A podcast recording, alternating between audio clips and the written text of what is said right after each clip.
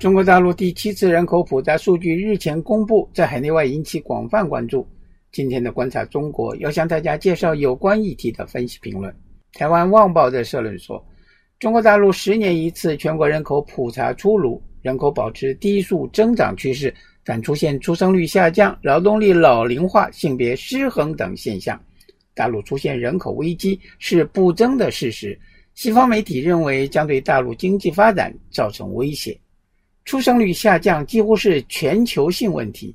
去年全球受新冠疫情打击，问题更凸显。去年美国新生儿三百六十万，生育率比二零一九年下降百分之四。大陆疫情控制得宜，但去年新生儿仅一千零三点五万，比二零一九年减少四百六十多万，生育率为百分之一点六九，低于公认的替代率二点一。无论在发达国家或是发展中国家，都属于后段班。过去三十多年，大陆担心资源不足问题，实行严厉的一胎化政策，经济渐渐繁荣后，开始惊觉严重的后遗症。二零一五年全面开放二胎，但由于社会发展的关系，价值观念与生活压力，使得年轻人生育意愿不高，政策成效不彰。新加坡联合早报的社论说。中国央行在四月中旬发布工作论文，警告中国人口形势已经逆转，人口衰减的速度将超乎想象，而教育和科技进步难以弥补人口下降的影响。但在凡是讲政治的中国，人口规模这一客观事实却因此变得政治敏感。在一九七九年雷厉风行推动的一胎化政策，长期被当作不容置疑的基本国策。导致当局一再错失调整的机会，使得中国作为世界工厂的人口红利耗尽后，必须面对人口萎缩的各种负面影响。诚如中国央行所警告的，中国人口萎缩的挑战并无法用教育和科技进步来弥补。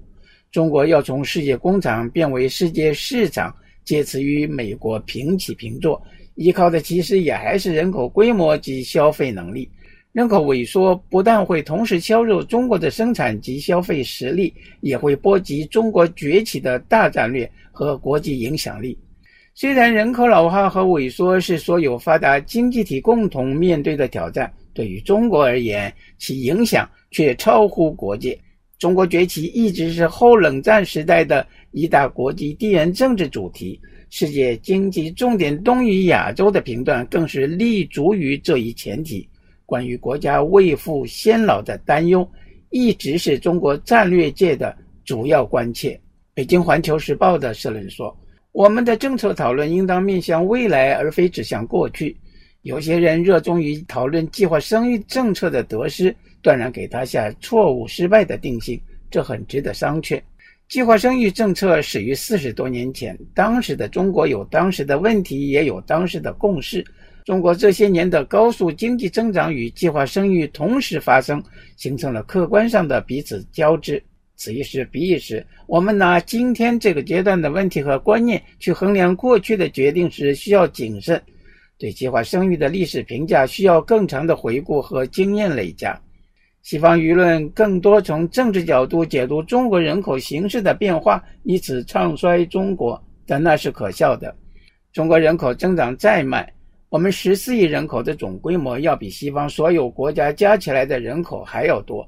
我们的人口变化带来了养老负担加重等现实社会问题，但它对中国国际竞争力影响的呈现尤其缓慢，甚至微不足道。中国作为一个崛起大国，很年轻，冉冉上升，这一点在很长时间里不会变。